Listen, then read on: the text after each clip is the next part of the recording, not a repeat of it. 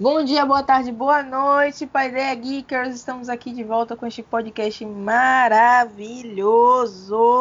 Mas é claro que não necessariamente na nossa configuração de sempre, né? Nós somos uma configuração diferenciada, né? Estamos contando com a nossa é, nova integrante, né? que Davi vai apresentar. Olá, Davi, bom dia, boa tarde, boa noite.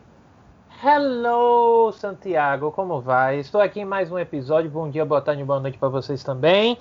É, hoje nós vamos falar de um tema, né? Um tema um tanto que muito comum para nós aqui do Pai Ideia, tanto para mim, como para a Dani, como também para a Rafa, né, Rafa? Bom dia, boa tarde, boa noite para você. E o que é que iremos falar sobre hoje no nosso episódio? Bom dia, boa tarde, boa noite, meu povo. Hoje iremos falar de um tema que particularmente nos tocou bastante. Vamos falar sobre existe uma etiqueta docente? Ai meu Deus, o que é que o professor pode ou não pode fazer? Como é que a sociedade está enxergando a gente, está colocando é, regras no nosso comportamento? É um tema polêmico, vamos lá.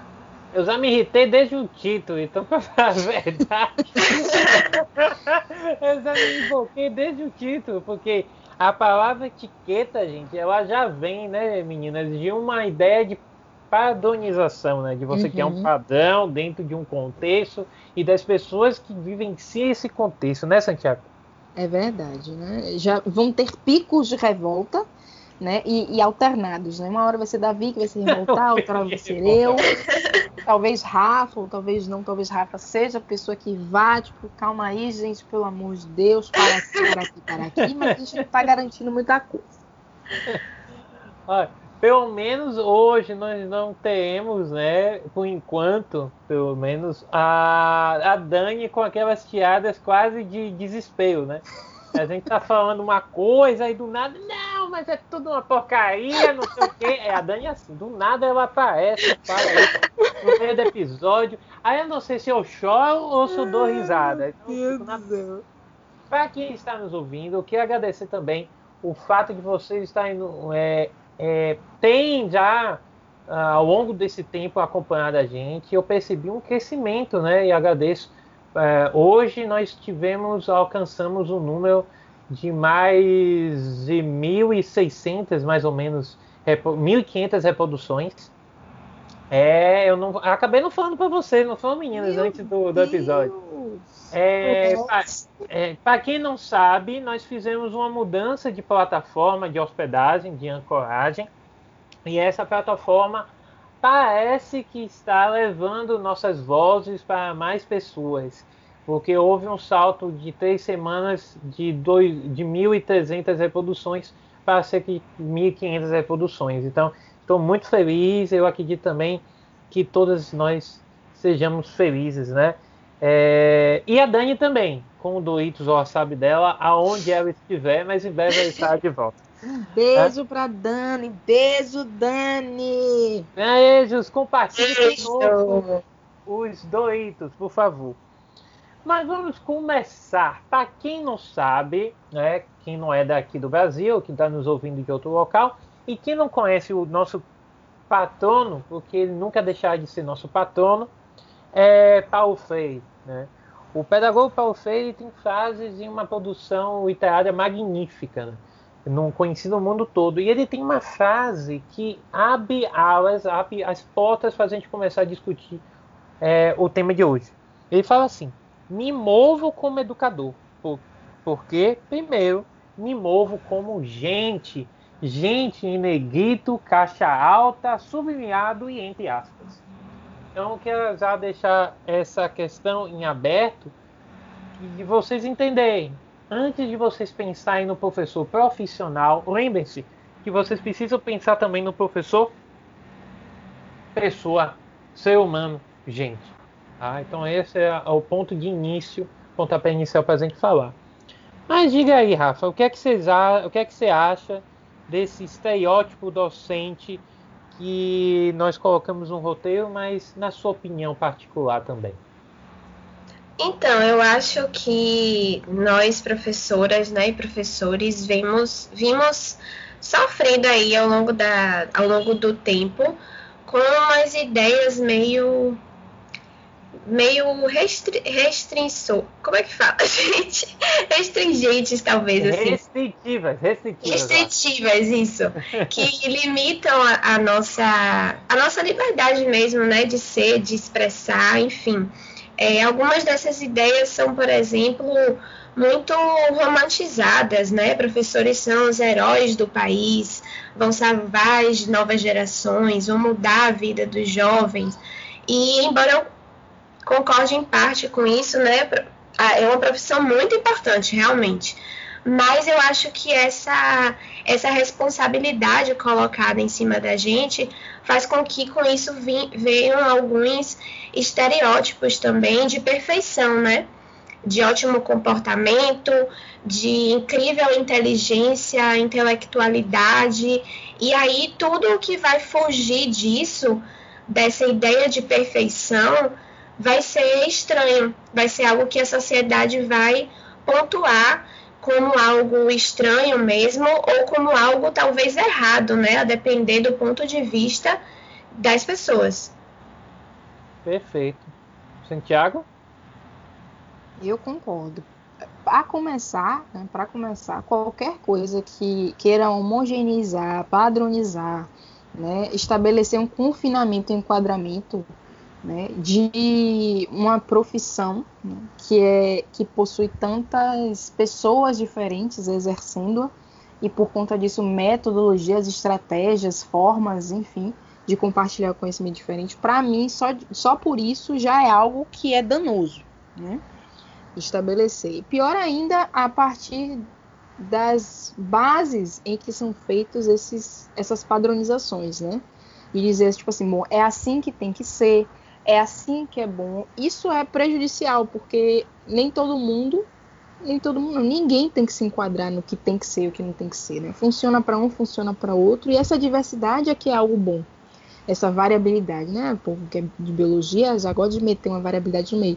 Então, é bom essa variabilidade, né? Essa diversidade de você ter várias estratégias. E é por conta disso, da gente fugir disso, é que perante certas situações a gente tem formas e formas de lidar, porque ninguém ficou simplesmente no é isso aqui e acabou. Não, a gente foi buscando mais e mais formas de lidar com aquilo, de como fazer isso aqui perante essa turma aqui, de acordo com essa a personalidade dessa pessoa aqui. Então é, é por conta disso que a gente tem formas e formas e formas né, de atuação. Então estabelecer um estereótipo é justamente ir contra essa diversidade que faz com que a gente consiga lidar com problemas que, que existiam desde a, a geração dos nossos pais ou com questões e situações que são da, das novas gerações. Então, qualquer coisa que vá de encontro a isso é completamente prejudicial e é o que a gente costuma ver quando se fala de docência.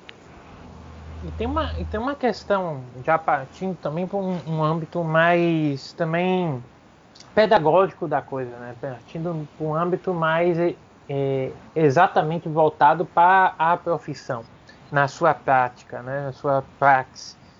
Tem uma coisa, meninas, que para quem está nos ouvindo, tem uma, uma situação que me incomoda, que toda, todo curso e todo lugar que fala, todos os livros que falam sobre as dificuldades que os professores têm é, dentro da sala de aula, por N motivos, mas um ponto que é sempre recorrente é cada ambiente tem um contexto diferente. Aquela escola tem um contexto diferente, a escola B tem um outro contexto. O professor precisa se adaptar. Mas aí a Santiago trouxe uma, uma questão interessante. Se a sociedade tenta nos homogeneizar, né, acaba querendo colocar-nos em caixinhas, criando essas etiquetas como a gente terá essa flexibilidade para lidar com as diferenças que cada contexto de ensino nos propõe.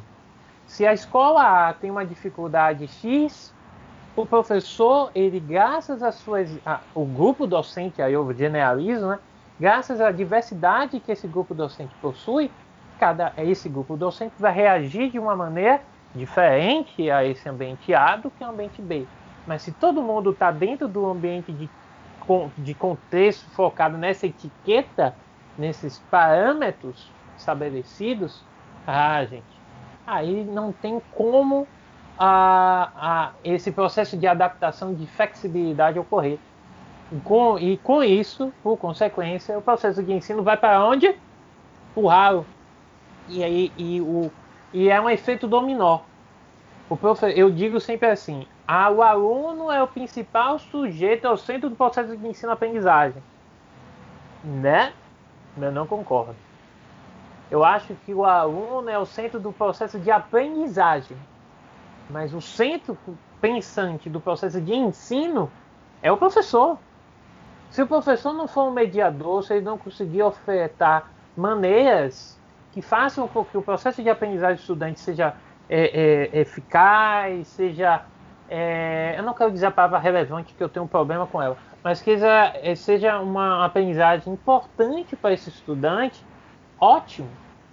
Então não podemos pensar o processo de ensino-aprendizagem sem pensar de que os dois principais sujeitos, que são os centros, não verticalizados, mas no mesmo nível, ou seja, na horizontal, são os professores e os estudantes.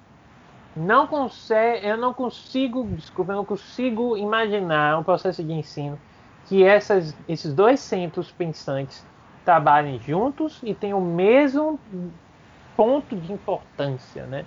Tem o mesmo ponto de relevância dentro de uma prática em um ambiente de ensino.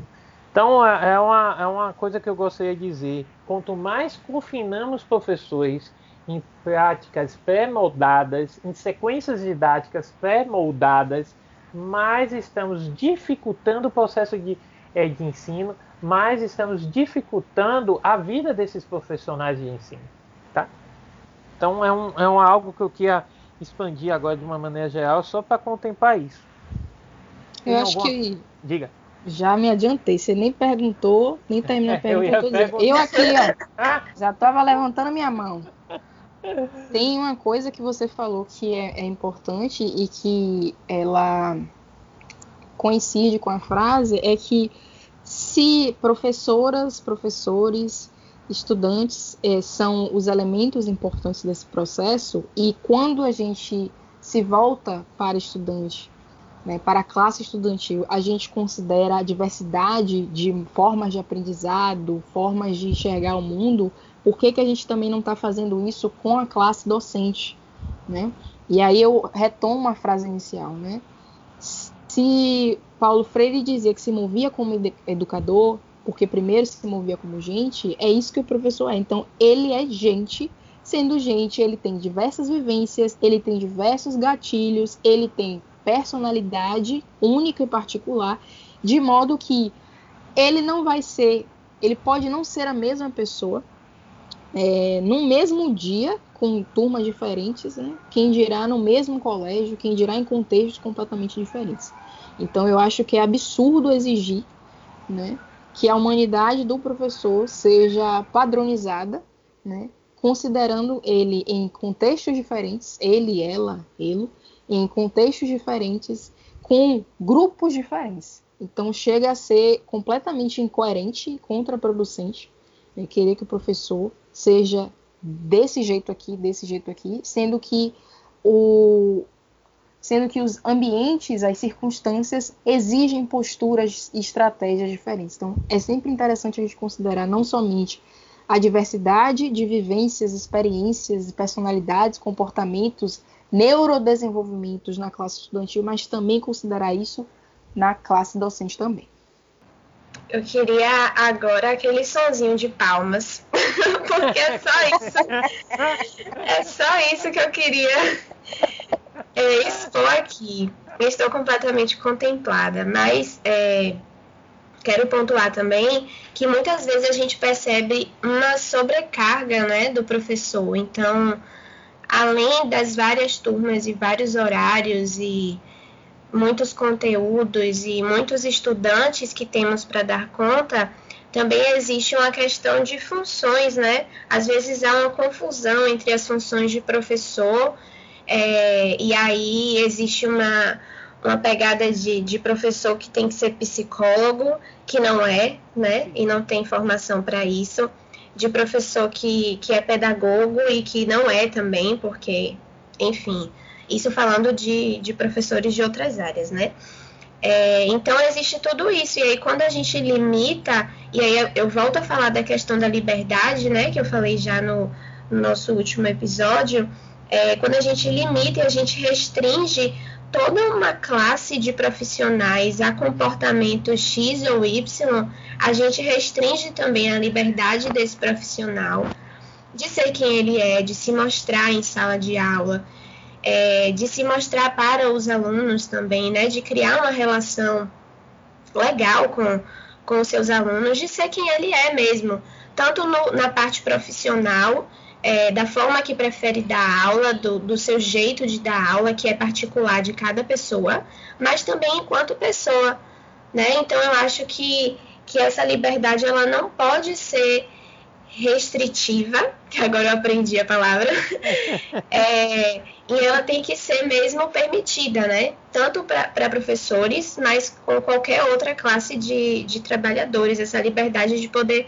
ser quem é no seu ambiente de trabalho e fora também do seu ambiente de trabalho, porque essas etiquetas elas vão também para o lado de fora, né?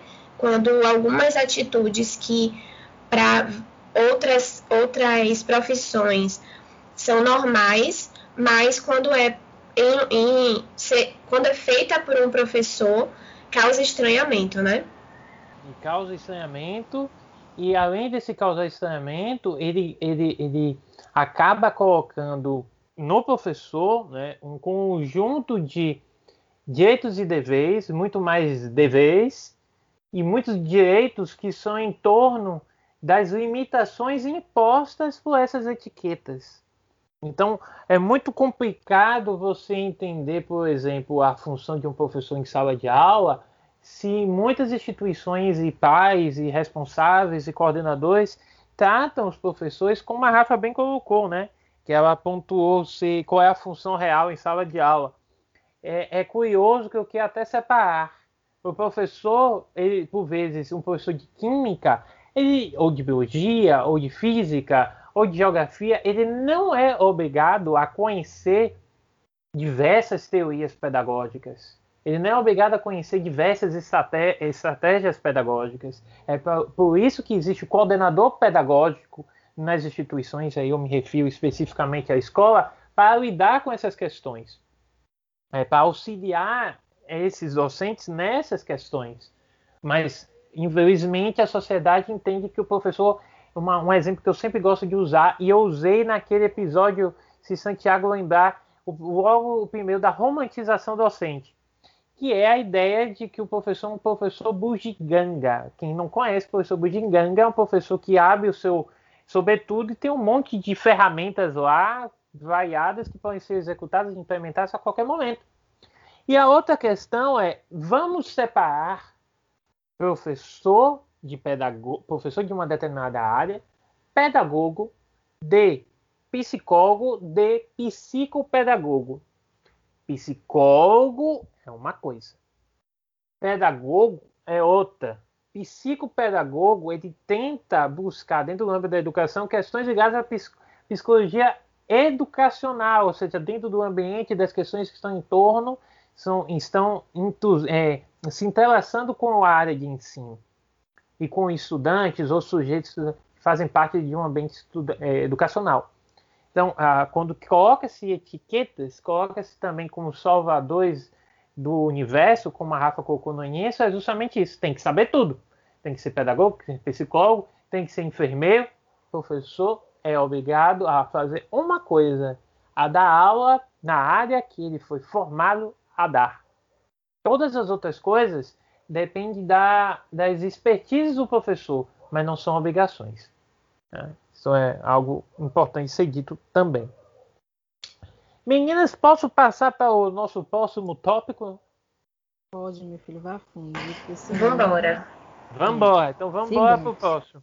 Próximo é, tópico é etiquetas na prática durante a aula. Então a gente falou de etiquetas no âmbito mais amplo Agora vamos falar um pouquinho dentro da prática em sala de aula, que eh, eu não digo só em sala de aula, mas quando o, eh, o professor lida com espaços de ensino, né? Vamos lá, o primeiro é: professor precisa manter a atenção nele o tempo todo. Essa é uma retórica antiga e que, se ainda, que ainda se mantém na contemporaneidade. Professor bom é aquele que desperta a atenção do estudante. Gente, eu tenho uma raiva, um ódio quando alguém fala isso. Infelizmente, eu experienciei, né? Tive uma experiência ainda recente com isso. Quando o professor dá aula, ele dá aula para alguma para uma turma? Não, ele dá aula para dezenas de turmas. Nem toda turma vai com a minha cara. Nem toda turma gosta da minha aula. Nem toda turma gosta da, do conteúdo da, do, da biologia, no caso, das ciências, que eu estou dando. O aluno para gostar de outra aula ou de outro conteúdo. Então, nem sempre eu vou cativar o estudante. E você não precisa cativar o seu estudante sempre. Você só precisa dar uma boa aula e fazer com que diferentes maneiras adaptadas que eles possam entender o conteúdo que você está fazendo de uma forma crítica e reflexiva. Mas aí eu passo para vocês, meninas. O que vocês acham? Vocês já passaram por disciplinas de formação, já estão dando aula, já deram aulas, estão dando aulas. Eu queria saber de vocês o que vocês acham quando alguém está um professor de estágio ou de alguma disciplina de formação, formação docente diz assim: olha, vocês têm que cativar os estudantes, os estudantes têm que olhar para vocês e se sentirem é, magnetizados, atraídos por sua aula a todo momento. O que, é que vocês acham quando ouvem isso? Então, eu acho complicado, né? Porque tem isso que você falou, existem áreas diversas. Às vezes o estudante não está afim também, a gente tem que respeitar isso. Sim não tá num dia bom, tá sentindo alguma coisa, tá com problema em casa. Existem várias variáveis, e aí eu vou ser bem redundante mesmo. E outra coisa é que, como você falou, Davi, eu vou repetir, a obrigação do professor é dar aula, né? A gente não, não tem que fazer show. Eu vejo também muito isso, às vezes. É, tá, é legal você usar diferentes estratégias é, de ensino, diferentes artefatos pedagógicos, né? Usar diversas coisas para tentar dar uma aula boa, ok. Mas a gente não tem que fazer show, a gente não tem que ser é, atração, né? Sem contar de que ser atrativo e manter a atenção de, de um estudante, eu acho que é tão subjetivo também, porque você não vai conseguir chamar a atenção de todo mundo, você não vai conseguir agradar todo mundo. E aí volta naquilo que eu falei lá no comecinho, é essa ideia de herói, de salvador da pátria, né, de, de revolução, vai causar uma revolução nas novas gerações e tal. E não, gente, nem sempre é assim, sabe? Às vezes a gente só quer entrar na sala de aula, dar o nosso conteúdo e ok, né? É, ter respeito dos nossos alunos e alunas, é, mas manter a atenção nem sempre isso vai ser possível. E tudo bem quando não for possível também. Meu Deus, tanta coisa para falar sobre isso. Jesus Cristo, Jesus que tem misericórdia de nós, porque temos tempo, né? Tem, tem muita coisa que, que, que as discussões, né, elas levam. É né? verdade, né? é muita coisa mesmo. Mas eu acho também, como o Rafa falou, eu acho muito complicado, porque tem várias tem vários equívocos e tem várias mal entendidos, por assim dizer, nessas questões todas. Né? Primeiro que é aquela coisa do voltar a atenção para quem está dando aula, né? É, ah, você tem que sempre chamar atenção, tá? Mas será que eu própria tenho condições? Será que eu estou num bom dia? Será que eu também não estou passando por problemas? Será que, sabe, existem? Será que aquele assunto eu tenho condições de passar a mesma empolgação e entusiasmo que um outro, porque a gente já viu isso na nossa graduação. A gente vê que tem prof... os professores, existem assuntos que eles têm empolgação e entusiasmo com outros não. Então não, não dá bem para culpar, né? A aula está ali, obviamente que aquela né, aquela veia animadora, aquela coisa, meu Deus do céu, que assunto incrível, eu vou trabalhar com isso só porque você falou, não vai acontecer em todos os, os, os temas e conteúdos, está tudo bem. Né? É, a outra coisa também é como as pessoas subestimam a atenção. Gente, a atenção é um processo cognitivo, né, neurológico, enfim, complexo. E não é simplesmente assim, pá, pum, chamei a atenção, é isso, sabe? Existem vários fatores, não é nada tão simples assim, sabe?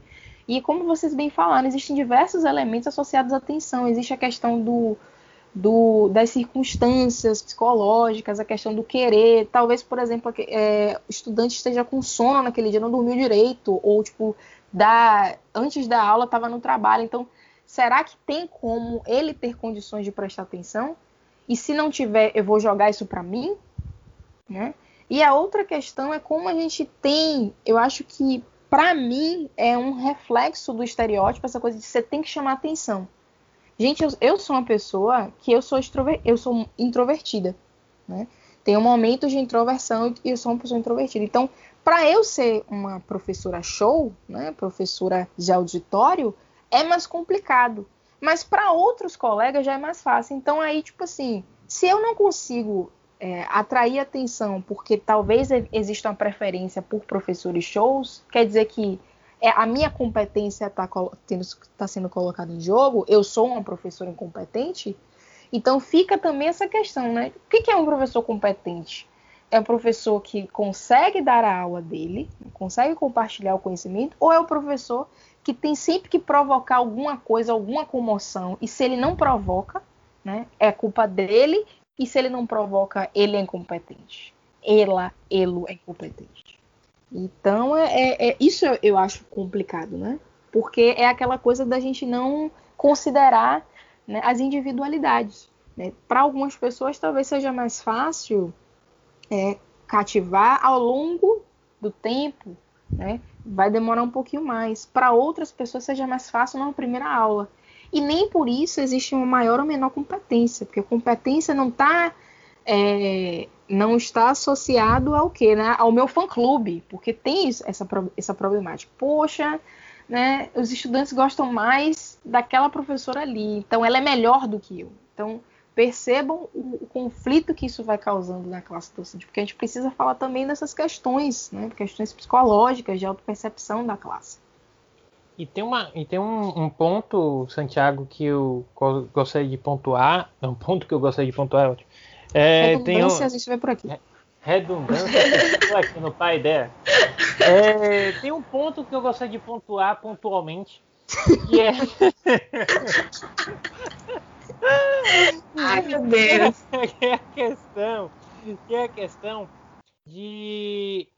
É, a diferença que eu vejo entre um professor, um professor show um professor que cativa e dá uma boa aula e um professor que não cativa e dá uma boa aula. Então, são três peças aí funda fundamentais para entender esse, esse, contexto, tanto que você como a Rafa estavam falando. De que você não pode colocar, ninguém pode colocar no contexto é, como se fosse uma consequência. Ah, se sua aula é animada, se os estudantes gostam de você, a sua aula é boa e os estudantes vão aprender muita coisa boa. Tem nada a ver. Não é só porque você dá uma boa aula que os, alunos gostam de você que, que vai, vai, ser um, vai ser um processo de ensino legal. Não. Vai ser horrível. Estou dizendo que foi horrível por causa disso com ele, porque ele dava aula show. Talvez porque os estudantes também dependem das turmas. Sei lá, pode ter por N motivos. O que eu estou dizendo é que você ser animado, ser, como tem várias listas, coloque no, no Google que vocês vão encontrar várias listas, como ser um bom professor. Anime sua turma, cative seu estudante, seja engraçado. Isso não garante uma boa aula. E aí eu relembro para vocês. E aí é uma questão particular que eu já vou passar para as meninas também. O que, é que vocês preferem, meninas? Que seus estudantes não vão muito, não vão muito com sua cara, mas eles consigam tirar excelentes notas e o seu trabalho ser relevante dentro da instituição, mostrando que você tem competência naquilo que você faz, ou ser aquele que é amado, que passa na rua, ou passa lá na, na festa e vira, ô professor, e aí, cara, vamos, e aí, como você gosta, beleza? Como você tá? Você prefere ser amado ou você ser colocado como um bom professor? Como é que vocês lidam com isso? Eu gosto muito de ser amada, mas é, a minha criticidade ela não permite que isso seja suficiente. Porque não adianta eu ser amada e ficar o tempo todo me questionando: meu Deus, minha aula é realmente boa, meu trabalho é realmente bom. Então, se eu vou ser amada e vou questionar a minha competência, isso vai me causar um conflito interno, eu prefiro que desgostem de mim mas que demonstre que meu trabalho ele está ajudando essas pessoas. Eu acho que no final das contas, estar o meu trabalho estar sendo efetivo é o que importa no final. É isso mesmo. Também também penso na, no, na mesma na mesma linha. É, se minha obrigação é dar uma boa aula, eu quero que meus alunos e alunas aprendam aquilo que eu estou falando né? E, e tenham um bom resultado e é isso, tipo, que aprendam o que eu tô falando, né? Se eu tô falando de ciências de biologia, eu quero que esses conteúdos sejam. É, façam parte da vida deles, a partir do momento que eu tô falando aquilo. E assim, não tô tentando agradar ninguém, eu não dou aula tentando agradar, não. Agradar a escola, agradar pai, agradar mãe eu quero agradar meus alunos no sentido do conteúdo que eu estou passando. E aí, se por consequência disso é, eles gostarem de mim, ótimo, eu vou ficar super feliz. Mas se também não gostar, o que, é que eu posso fazer, né? Se eu estou ali para dar aula. Exato. Você não é obrigada a ser idolatrada, né? Isso. Agora, eu, eu, eu, tem uma coisa né, que eu falo e eu sempre valorizo é, eu sou, eu dei aula no ensino superior e é um outro público. Óbvio que a gente não pode comparar com a educação básica da resposta dos estudantes. Os estudantes têm, entendem que se o professor não é grosso, estúpido, né, mal educado e outras coisitas mais, e ao mesmo tempo ele dá uma boa aula, então peraí, esse, esse cara é legal, essa pessoa é legal, esse docente é legal. E eu, eu sou muito, eu fico super mega feliz porque a, a Daniele, quem já nos ouve há algum tempo, foi minha estudante, hoje é minha orientanda e minha super amiga. É, ela, ela vive dizendo isso, que, é que ela, ela perturba a minha Santiago porque gosta da gente. Então, ó, ótimo, por isso que eu devolvo perturbando ela também. E a, eu gostaria também de dizer, a Rafa também foi minha estudante. E hoje é minha amiga. E também é minha orientanda. Então eu gosto. então, então o que é que eu. Eu não fui. Eu não fui show, eu não dei aula show. Né? A Rafa tá aqui vai dizer, não dei aula show. Mas eu dei aula respeitando. Acho que a palavra certa para a gente encerrar, pelo menos esse tópico, mini tópico, é: o professor tem que respeitar os estudantes. Eu não tem que ser é, a mãe, o pai responsável de ninguém. Agora, ele não pode ser grosso, ele não pode ser mal educado, ele tem que respeitar. Se você dá uma boa aula e respeita, ótimo. Eles é vão isso. gostar de você. E se não gostar também, ao menos você tem a consciência de que você está sendo fiel né, aos seus valores e fazendo um bom trabalho. E eu acho que isso, essa certeza, eu acho que ela é, compensa muita coisa compensa Sim, muita exatamente. coisa, né? De, tipo, a assim, consciência tranquila, né? Isso, exatamente. É, toda vez que eu tinha uma, uma. No início, quando eu começava a dar as aulas, em 2012, 2013, é, eu ficava assim, quando eu tinha um momento que eu tinha que dar uma dura, né? Uma dura no sentido de fazer uma crítica a um estudante, eu voltava para casa, o caminho todo de volta pensando: será que eu fiz certo? Será que eu fiz errado? Será que eu fiz certo? Será que eu fiz errado? Sabe? E no dia seguinte o aluno nem estava mais lembrando do que aconteceu, entendeu? Passou. Aí eu comecei a perceber que existem exageros também. Quem, eu sou uma pessoa perfeccionista, eu gosto de fazer dar aula muito boa. Então a gente tem esses exageros, né, Santiago? É bem isso, né? Porque eu, eu acho engraçado como a gente espera que a classe estudantil ela vá ser imperdoável, implacável, cruel e impiedosa. Mas, na verdade, quem é assim com a gente pois é nós. Porque a gente fica, ai meu Deus, fulano vai fazer isso, ai, fulano vai pensar nisso. E na verdade, tipo, fulano tá tipo, professora, Relaxe, professora, pelo amor de Deus. Depois você me fala, você me explica e você me desculpe, pelo amor de Deus. Relaxa, professora. Gente, que isso?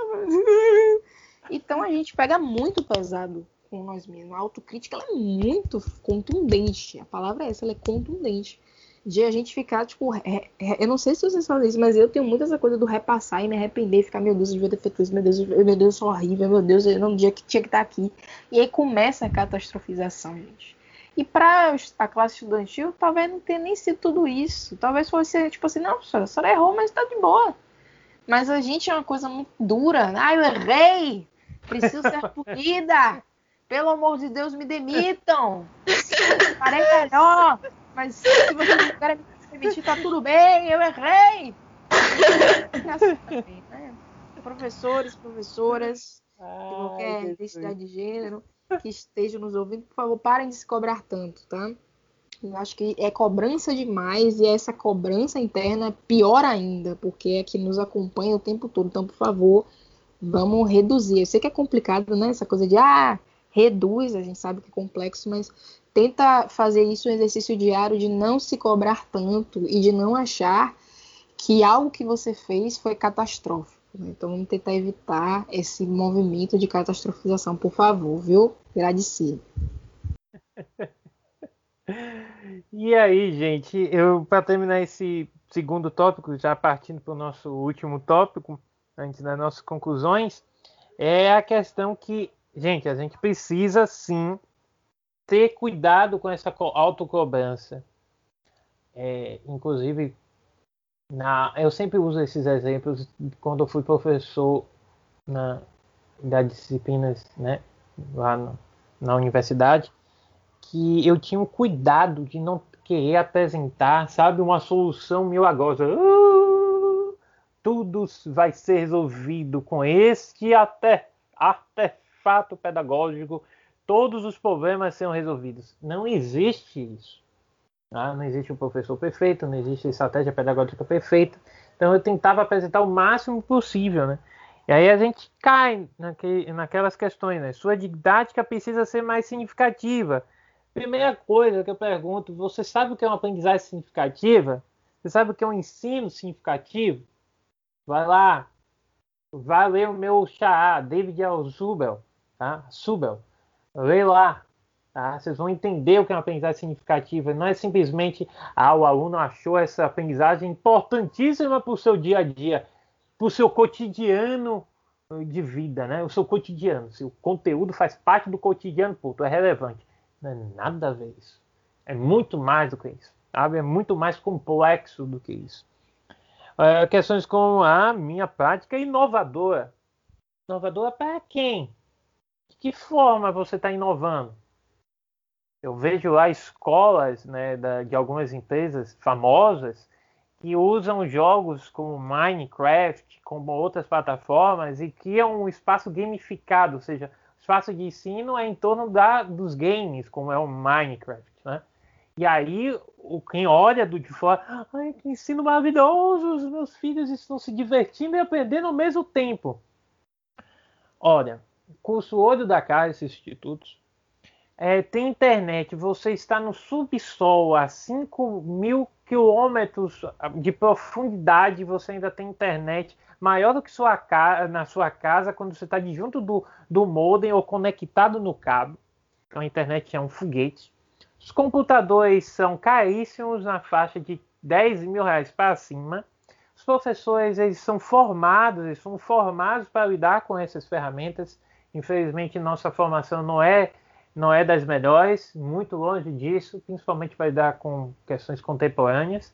Então, quando você fala em algo inovador, você tem que se preocupar, se perguntar: será que o professor consegue, tem expertises formativas e tem uma infraestrutura para isso? Não! A maior parte das vezes aqui no Brasil, pelo menos, isso não vai ser viável. Só que o que acontece? A sociedade cobra ah, Olha o pico de revolta. É, meu pico de revolta. É, minha, minha adrenalina tá subindo. É, qual é o hormônio da raiva? A pressão, viu? É, Aguinha, agu- eu vou beber um, um suquinho aqui daqui a um pouco. suquinho de maracujá. É, aí eu digo uma coisa, aí o pessoal chega, não, mas essa aula tradicional, aí vem com a velha história, entende o estudante com uma tábua rasa. Aí, não, não tô entendendo meu estudante com uma tábua rasa, é porque eu não tenho mais o que fazer. Não tem dinheiro, não tem recurso, não tem infraestrutura, não tem condições. Para de me cobrar. Vá cobrar de quem tem que ser cobrado. Que o que eu tô fazendo aqui, acredite, é o melhor que eu posso. E o melhor que eu posso já é melhor do que poderia ser, ser é, implementado aqui.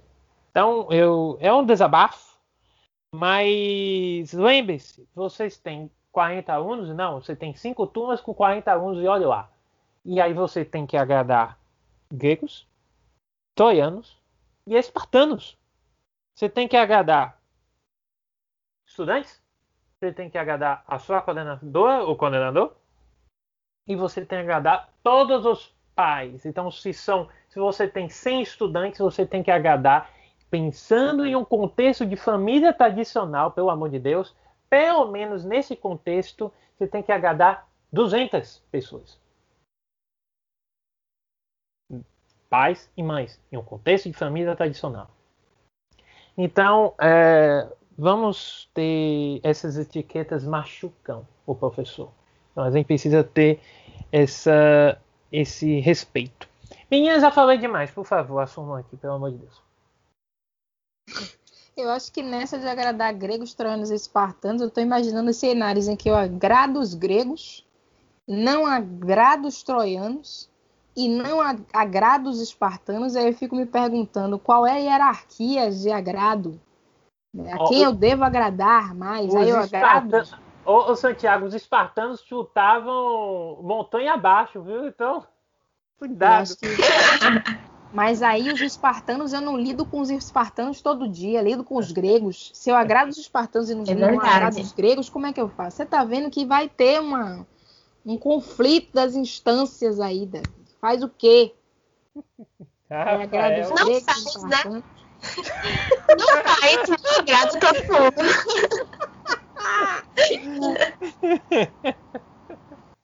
Tem que agradar ninguém, tem que fazer o trabalho. Sendo grego, troiano, espartano, tem que Pois fazer é. Ai, meninas e povo que está nos ouvindo, o último tópico, comportamentos normais, todo mundo menos para professores. E aí a gente já falou de algumas coisas, né? Como dançar, ouvir músicas não cultas, entre aspas, itálico e etc. Como funk, pagode, sertanejo e outros. A gente teve essa discussão no último podcast, que foi inclusive o- de estreia da Rafa. E outros, né? Por exemplo, que vocês podem citar aí, meninas, né? Beber e ir para festas populares, beijar pessoas em público, ter tatu... ah, ter tatuagens, isso é interessante. Ter tatuagens, piercings e cabelo colorido. O que é que vocês acham disso? Como é? Eu acho que eu não sou uma boa professora, porque eu tenho tatuagem. eu vou pra festas. Eu danço funk, pagode. Eu não. Você tem piercing. Você tem Tenho piercing. piercing, tenho piercing. Então é isso. Não, ainda não. Aí, ó, pra completar, acho que eu vou pintar o cabelo. Ai, meu Deus, péssima. Expulsa, excomungada da classe docente. É por isso. É isso, né? Se a gente for, se a gente for deixar de fazer as coisas é, ligando para o que as pessoas vão falar, a gente não faz nada, né? Mas enquanto professores piorou. Então, assim, gente, vou para carnaval mesmo. E aí, se meus alunos me encontrarem no carnaval, tô lá, tô vivendo. Que inclusive nem vai ter esse ano, né? Saudades. Mas é isso, né? Pessoas normais, somos pessoas normais. Por que, que é normal para todo mundo, menos pra gente, né? Por que, que as pessoas estranham ver um professor bebendo, é, indo para um carnaval, para uma festa popular, enfim. Por quê? Por que, que é estranho? Não é estranho, é normal, né? Somos pessoas normais, não somos heróis. E aí, Santiago Heroína? É, nunca fui, viu? Talvez anti-heroína. Agora tem uma coisa engraçada que eu tava pensando muito, né? Porque é, eu acho que existe uma moral muito grande. mora- Não é moral, né? É um moralismo muito grande quando se trata do professor, da classe docente, né? Para falar assim. Porque eu não acredito que um médico, um advogado, um engenheiro, né, uma atendente, um recepcionista, né, um assistente administrativo, auxiliar administrativo de almoxarifado, falando isso porque é o que tem nas vagas que eu fico vendo. É, eu duvido muito que se esses profissionais vê-los fora do ambiente de trabalho bebendo, vai fazer com que você duvide, tipo assim, hum, essa, essa, essa criatura tá bebendo, eu acho que ela não sabe fazer planilha direito. Não tem uma associação, você não faz essa associação com esse comportamento humano que se tem fora do ambiente de trabalho. Você não olha para um, um, um endócrino e pensa, hum, esse endócrino não gosta de carnaval, espia, não sabe fazer o trabalho direito. Foi porque não sabe. Não tem isso, porque não existe um moralismo nessas outras profissões. Hum, se advogado é com tatuagem, hum, perde processo. Não tem, e é incoerente, não tem sentido nenhum quando a gente coloca para as outras profissões. Mas por que, que é algo que parece, parece, só parece fazer tanto sentido quando se trata do professor, né, da classe docente? Então, isso é muito complicado, justamente por conta desse moralismo. Essa coisa de, tipo assim, ele tem que ser o bastião, né, dos bons valores. Gostou, né? Cacei isso, foi agora um insight. Arrasou, viu? É, isso. Inspirou, Caramba. inspirou legal. Tem revolta aqui, mas também tem isso. A gente eu, se inspira. Eu acho que ela passou, Rafa, eu acho que ela, nesse meio tempo, ela deve ter buscado no, no dicionário por eu também acho. O dicionário aí, é meu, meu cérebro. Tá? Uh! Ai, toma aí, ó. Toma. Palhaço. Aí, olha, você tá substituindo o Daniel aqui, viu? Pera aí, porque é esse, esse jeito aí é Daniel. É verdade, mas é porque sempre tem que ter alguém que te perturbe. É, sempre tem alguém para É rotativo. Se não sou eu, é Dani. Se sou eu e Dani, sou eu e Dani. E você que lute. Rafa que me ajude. É, então. então não, eu quero copiar Rafa pro nosso lado. Oh, meu Deus, coitada de mim. Coitada de mim? Por que coitada de você? Nada a ver. Olha, passando para nossas conclusões, eu, eu vou começar. Eu, eu acredito que eu já falei 90% das coisas que eu queria falar, mas eu gostaria de ponderar que ser professor Vamos, primeiro, vamos acabar com essa história de que ser professor é uma dádiva, ser professor é, não sei o que, que o professor, como a Rafa falou, é o salvador da pátria, isso, isso, isso. isso. Não. Professor, eu sempre, quando dou uma aula, uma apresentação, uma palestra falando sobre a carreira, a formação e atuação docente, ou que envolva a prática de ensino, eu sempre digo, não, professor não é salvador da pátria, o salvador, eh, ser professor não é uma dádiva. O, o que é que é uma dádiva? Tá?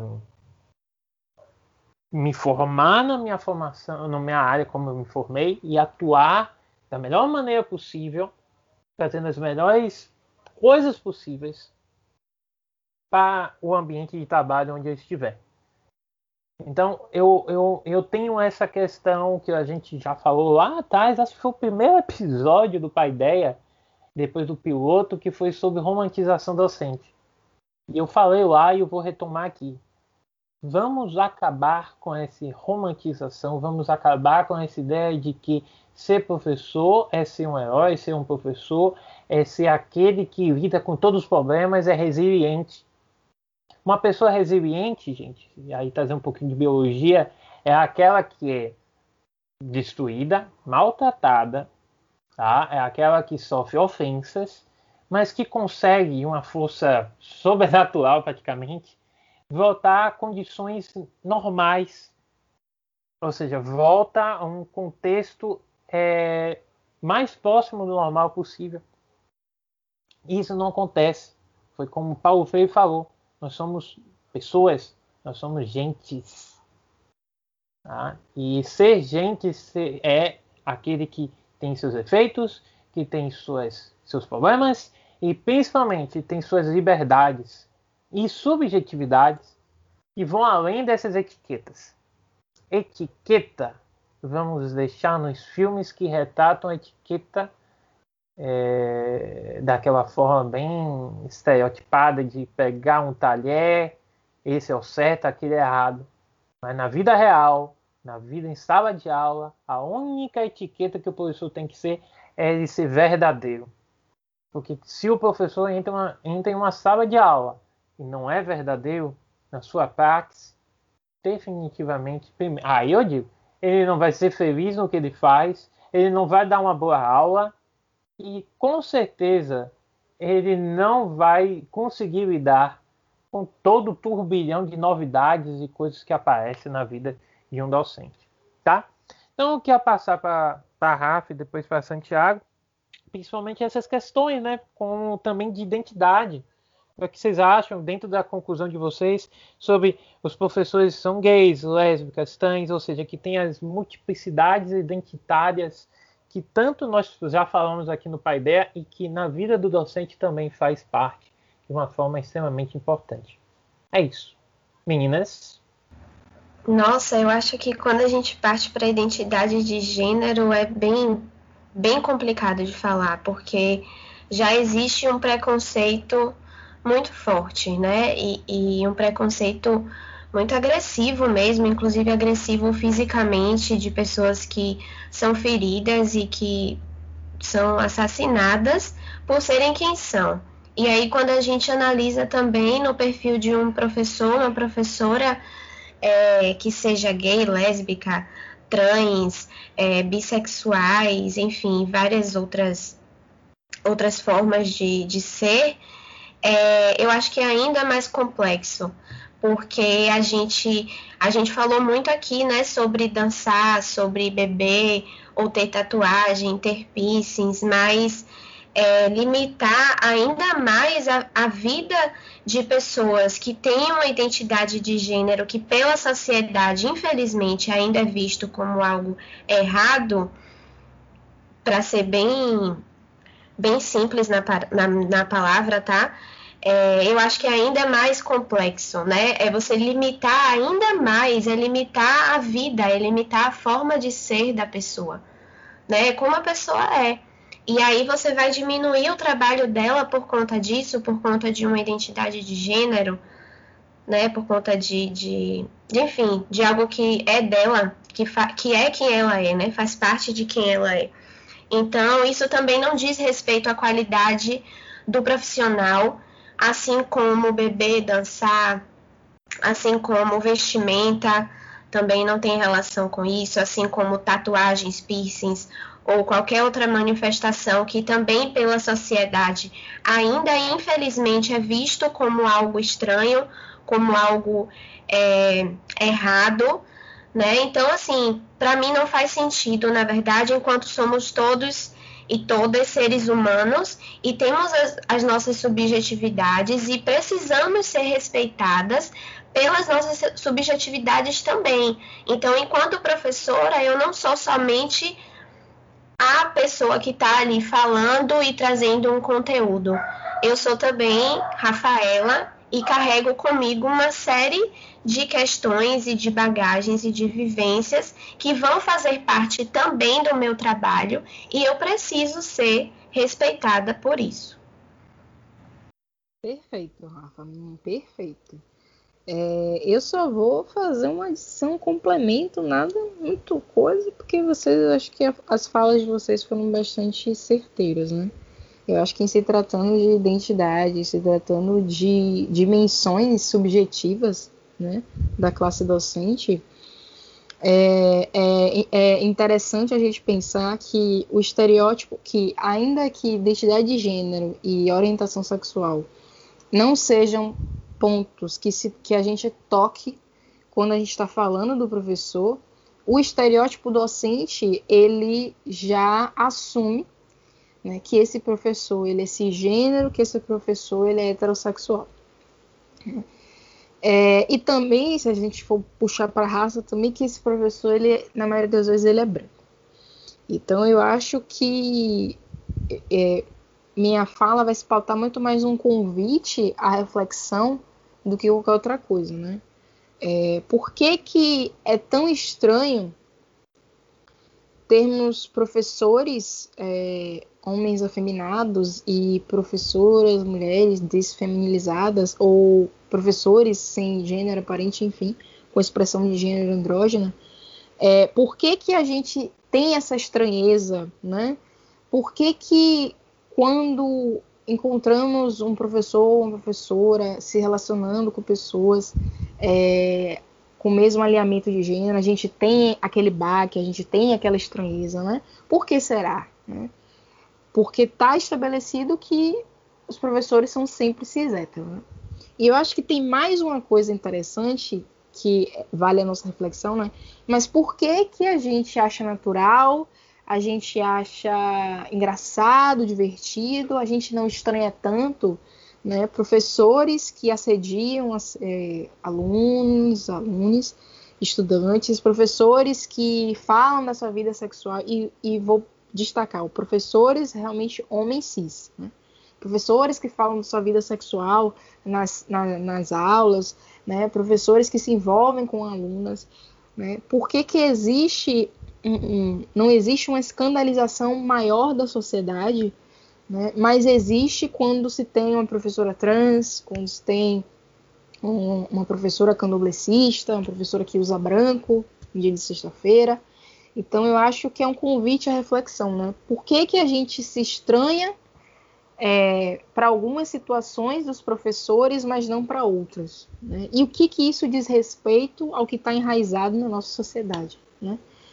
Por que, que a gente associa certos, certas instâncias da subjetividade de um professor ao trabalho dele, mas não outras que de fato estariam associadas? Né? Então, é, um professor não heterossexual, um professor trans, né? docente trans, um docente candomblessista, ele de fato apresenta mais perigo à classe estudantil do que um professor predador sexual, assediador, né? Então eu acho que eu termino a minha fala mais fazendo esse convite, não somente à reflexão, mas a também a gente levar essas discussões né, para outros meios. Né?